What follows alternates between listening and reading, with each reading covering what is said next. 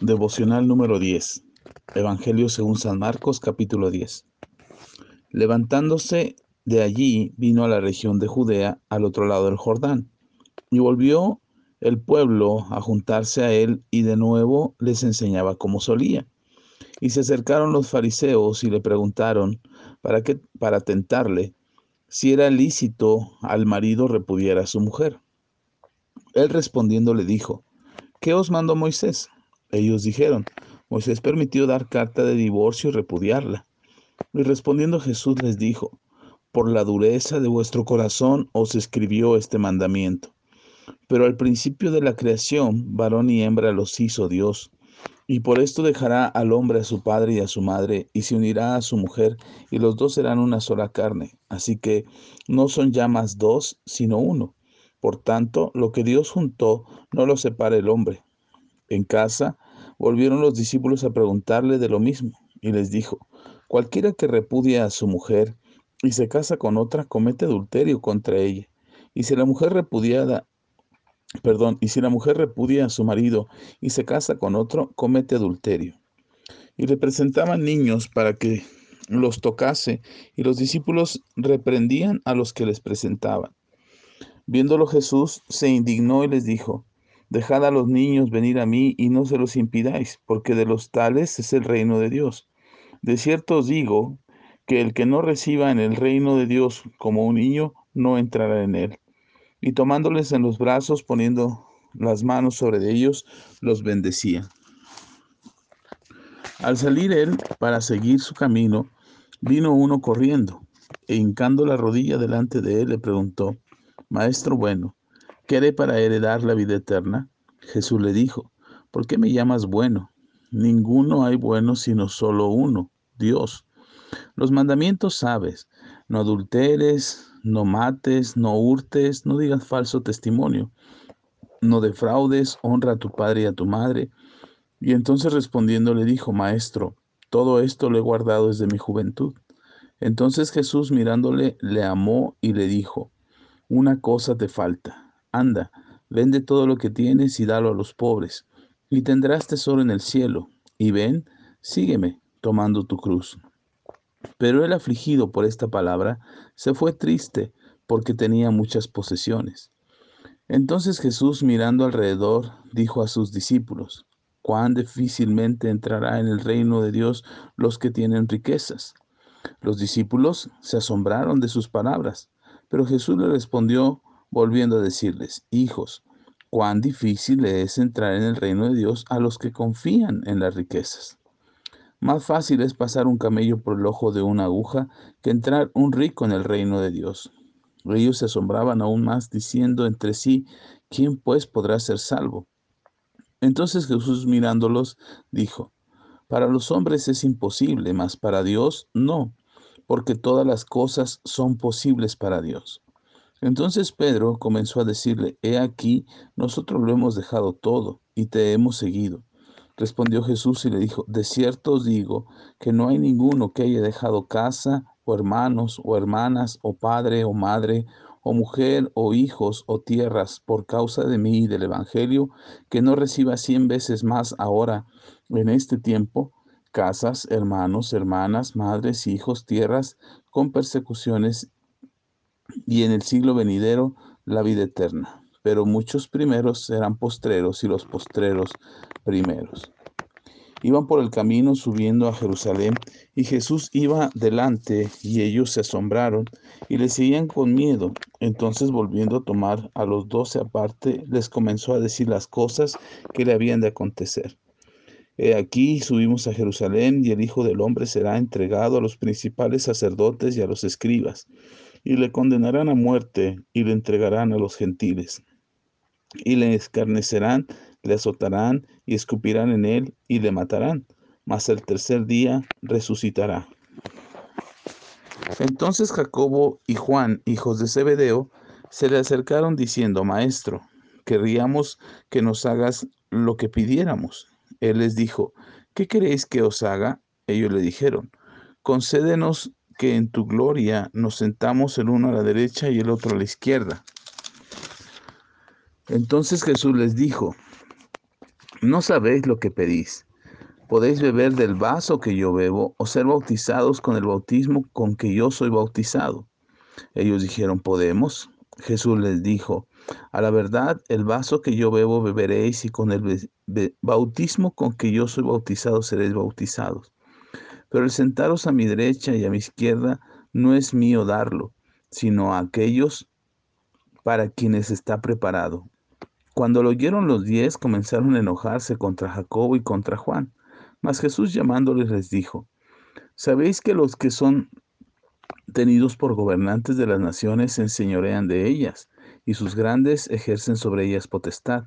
Pero no será así entre vosotros, sino el que quiera hacerse grande entre vosotros será vuestro servidor, y el que de vosotros quiera ser el primero será siervo de todos. Porque el Hijo del Hombre no vino para ser servido, sino para servir, y para dar su vida en rescate por muchos. Entonces vinieron a Jericó, y al salir de Jericó, él y sus discípulos y una gran multitud, Bartimeo, y una gran multitud. Bartimeo el ciego, hijo de Timeo, estaba sentado junto al camino, mendigando. Y oyendo que era Jesús Nazareno, comenzó a dar voces y a decir, Jesús, hijo de David, ten misericordia de mí. Y muchos le reprendían para que se callase, pero él clamaba mucho más, Hijo de David, ten misericordia de mí.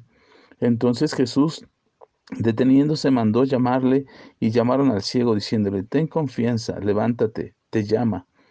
Él entonces, arrojando su capa, se levantó y vino a Jesús.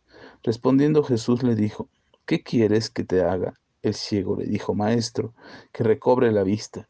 Y Jesús le dijo, vete, tu fe te ha salvado.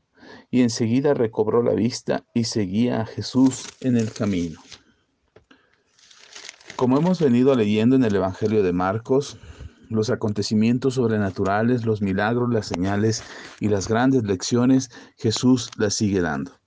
Primero nos encontramos en este capítulo 10 que Jesús habla sobre el divorcio. Nuevamente los religiosos de aquella época, no porque quisieran saber realmente, sino porque querían ponerle una trampa a Jesús, le preguntan acerca del divorcio. Y ellos mismos citan la palabra de Dios, los mandamientos de Dios, la ley de Moisés, como excusa para que Jesús fuese atrapado en tratar de decir algo que ellos pudieran refutarle por la respuesta que pudiera darles. Y entonces tratan de ponerle una trampa, pero Jesús muy inteligentemente y con mucha sabiduría le responde al respecto. Y es interesante ver que Jesús menciona que la razón por la que Dios permite el divorcio en un matrimonio es porque en el corazón de ambos hay dureza de corazón. Cuando hay dureza de corazón, difícilmente perdonamos, difícilmente nos reconciliamos, difícilmente podemos estar en paz.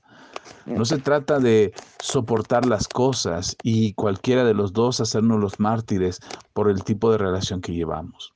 El amor de pareja es muy diferente a cualquier otro amor. Es un amor que trasciende de, ese deseo sexual, de ese amor eh, carnal y que llega a ese entendimiento de pareja hasta poder ser casi como hermanos o amigos. Pero también hay una parte que es la pasión, la entrega. Y entonces cuando algo de estas cosas falla, cuando algo de esas cosas ya no está en el matrimonio, tal pareciera que la relación de pareja se terminó. Pero el Señor nos enseña que cuando una relación de pareja está por terminarse es por la dureza del corazón de las dos partes o de alguna de las dos partes. Porque si no tuviéramos dureza en el corazón, aceptaríamos todavía el reto de luchar por nuestro matrimonio, de mejorarlo, de cambiar nuestras actitudes con tal de estar en paz. El matrimonio es algo extraordinario y maravilloso que podemos cuidar y atender con la sabiduría de Dios. Después, eh, Jesús bendice a los niños. Esto es algo que llama la atención. Hoy podemos ver niños en medio de adultos, pero en aquel tiempo no era correcto que los niños estuvieran en las reuniones de los adultos. Y alguien que sabía, algunos padres de familia de esos niños que sabían que la bendición de Jesús podría hacer una diferencia en la vida de sus hijos, trataron de acercar a sus hijos para que Jesús los bendijera. Cuando los discípulos se dieron cuenta de esa situación, ellos reprendían a la gente, pero Jesús también se dio cuenta y entonces los reprendió a ellos, porque Jesús les dijo, dejen que los niños se acerquen. Hoy en día pretendemos dejar que nuestros niños sean libres de pensamiento y que tomen la decisión más adelante de cuál es la religión que deberían de practicar o profesar. Y los dejamos con esa idea de que algún día decidirán. El consejo de la Biblia es que no los dejemos, que los instruyamos, que les enseñemos, que compartamos la fe, porque si no lo hacemos nosotros, alguien más les enseñará y alguien más les dirá cómo deben de vivir o pensar. Nosotros podemos confiar que la palabra de Dios es verdadera y al compartirla con nuestros hijos o con nuestras hijas, la palabra de Dios hace que se produzca vida en ellos y ellos se aseguren de hacer la voluntad de Dios. La palabra de Dios bendice más a, los niños, a los pequeñitos, a los indefensos, a los que no tienen eh, todavía la autoridad para decidir qué va a ser de sus vidas, porque todavía dependen de lo que sus padres decidan pero el conocer la palabra de Dios les ayudará a tomar las mejores decisiones. Posteriormente, nos encontramos otra vez que Jesús les recuerda o les hace mención otra vez de que Él va a morir y que resucitará el tercer día. Esta es la tercera vez, si no me equivoco, en el Evangelio de Marcos que Jesús lo menciona.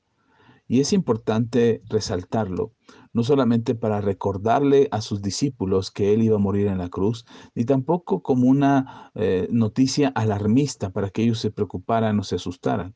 En realidad creo que Jesús insistía tanto en repetir este mensaje porque quería y buscaba con sinceridad que en el momento en que sucediera los discípulos recordaran que Él ya se los había dicho, de manera que no les tomara por sorpresa esa situación.